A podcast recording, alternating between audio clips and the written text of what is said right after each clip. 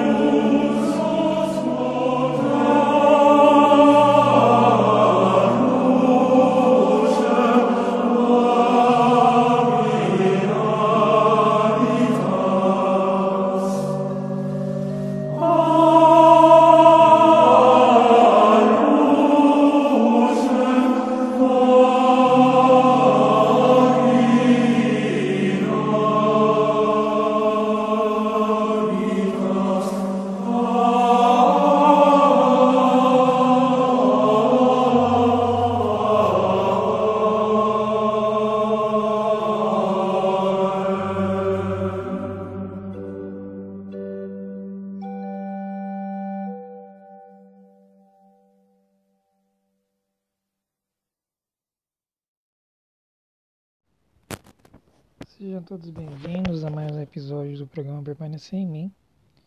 Continuando aquelas episódios sobre os sacramentos, hoje irei falar sobre os sacramentos da Eucaristia. É o terceiro sacramento, concluindo assim a iniciação cristã, depois de todo o processo de catequese, onde a pessoa recebe os ensinamentos depois, o processo do crisma e batismo. Primeiro vem o batismo, onde a pessoa é batizada nas águas, recebendo a graça do reset de todos os pecados que a pessoa cometeu na vida. Logo após o crisma, onde o bispo ou o padre autorizado pelo rito da missa do crisma confirma e sela o Espírito Santo, nós temos agora para finalizar o rito de primeira comunhão. Eu estou aqui no parágrafo 1322, 1323 do Catecismo da Igreja Católica, que falam sobre esse sacramento. Que diz: a Santa Eucaristia conclui a iniciação cristã. Os que foram elevados à dignidade do sacerdócio régio pelo batismo e configurados mais profundamente a Cristo pela confirmação, estes participam com toda a comunidade do próprio sacrifício do Senhor. Na última ceia, em que foi entregue nosso Salvador instituiu o sacrifício eucarístico de seu corpo e sangue. Por ele perpetuou os séculos, até que volte o sacrifício da cruz, confiando à Igreja, sua dileta esposa, a memória de sua morte e ressurreição. é um sacramento de piedade, de fé, sinal da unidade, da caridade, banquete onde Cristo é recebido como alimento e o Espírito é acumulado de graça e é nos dado o penhor da glória.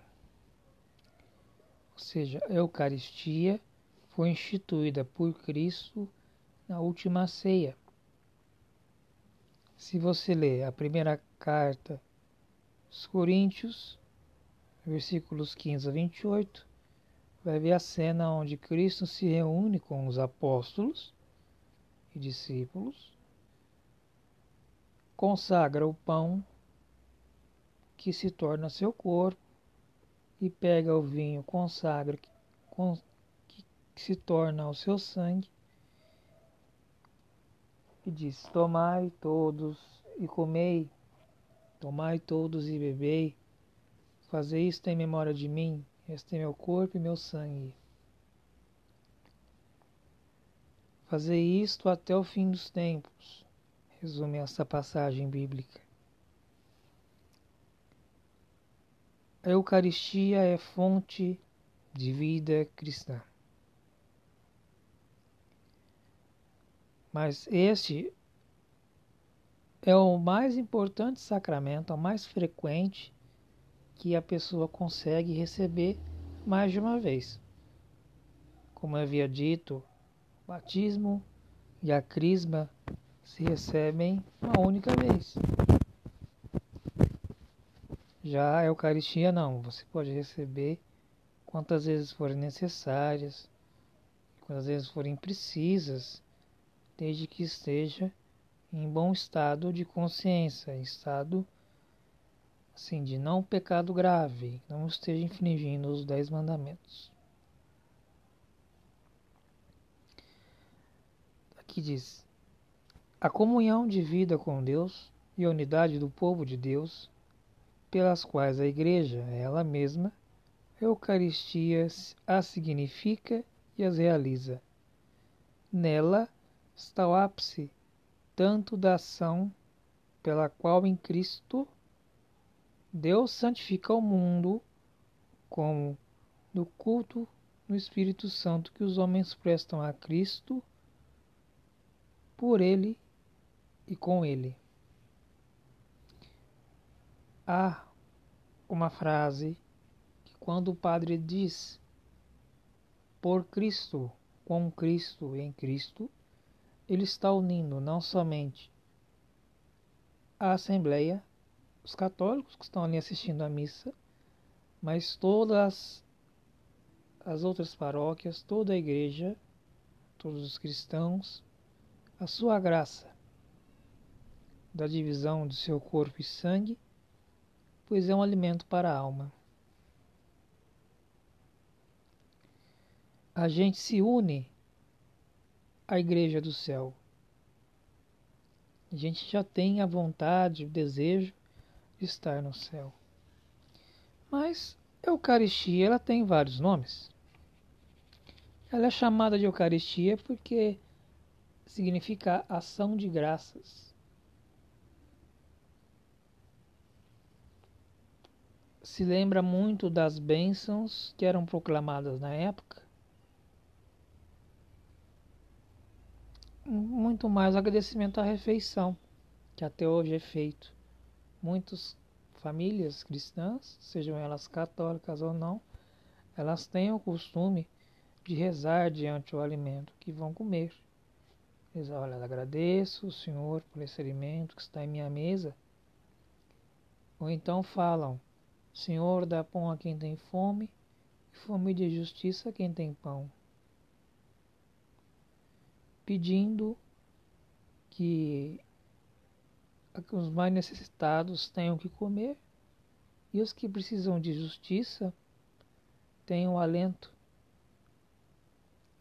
É também chamado de ceia do Senhor, porque na véspera da sua paixão houve a última ceia. Essa ceia ela é também chamada de fração do pão. É onde Jesus representado pelo padre, pelo sacerdote, ele divide o pão e o vinho consagrado com as demais pessoas. Mediante a mesa, a mesa que é o altar. Bom dizer que o altar é a pedra onde é celebrado a missa. A missa não é um show, não é uma memória para se ficar assistindo. É uma missa para se participar. Ali a gente reflete a paixão e a morte e a ressurreição de Cristo. Não quer dizer que nós matamos, entre aspas, Cristo toda vez que nós celebramos missa. Mas nós lembramos toda vez do que ele passou, do que ele sofreu por nós todos hoje em dia. É uma expressão de fazer isso até o fim dos tempos. Uma curiosidade. O dia tem 365. Perdão. O ano tem 365 dias. O único dia onde não é celebrado a Eucaristia é na Sexta-feira Santa. Nesse dia é feita a celebração da palavra, que mais para frente eu irei explicar, que é resumidamente o seguinte: não se tem a consagração do pão e o vinho. É extremamente proibido.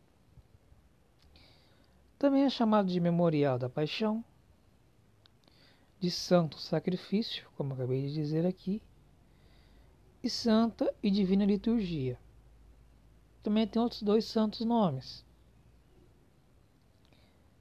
Comunhão, porque a gente se une a Cristo e nós participantes do seu corpo e do seu sangue, nós somos um só corpo. Então nós somos coisas santas.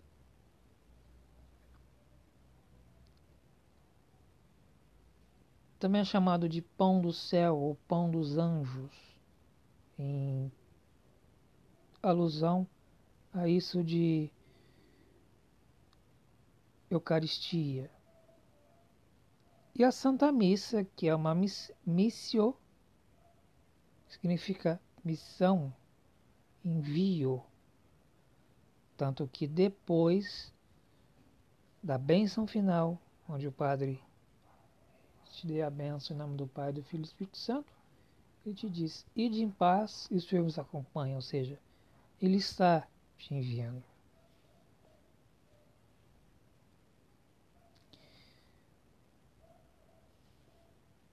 Porque o pão e o vinho se tornaram instituídos da Eucaristia. Porque nós católicos devemos comungar.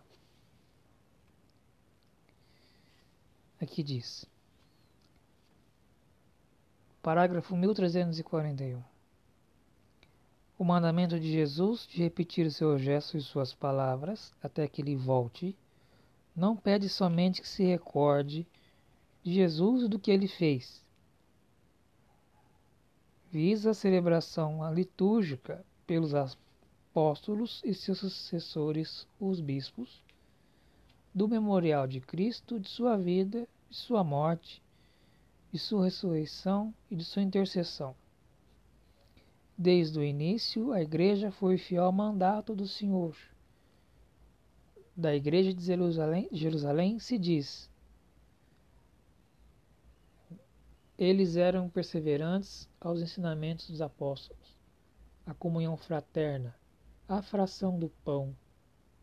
Dia após dia, unânimes, mostravam-os assíduos no templo e partia o pão pelas casas, tomando o alimento com alegria e a simplicidade do coração.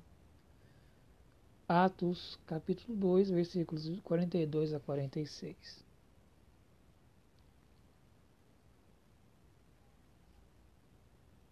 No parágrafo seguinte, se diz que era no domingo. Por que a origem do domingo?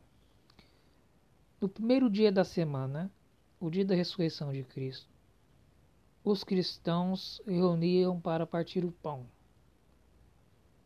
Atos dos Apóstolos, versículos, capítulo 20, versículo 7.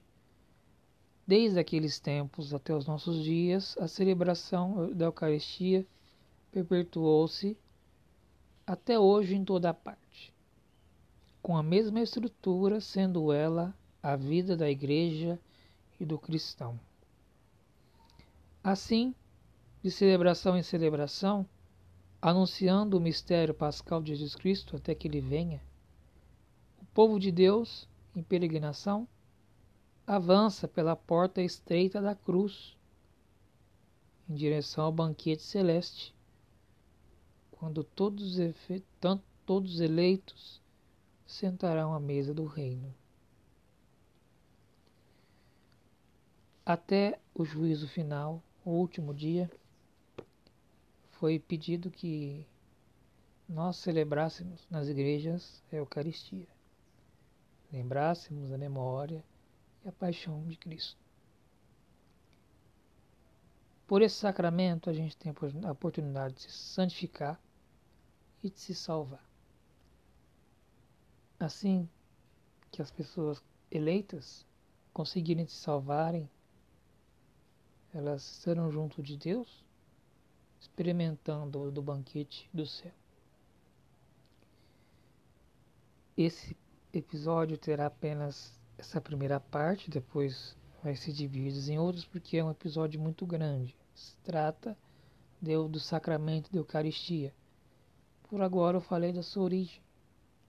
Depois eu irei falar quem pode receber, como receber e demais dúvidas sobre a Eucaristia. E esse foi mais um programa do Permanecer em Mim. Fiquem todos com Deus e até uma próxima se Deus quiser.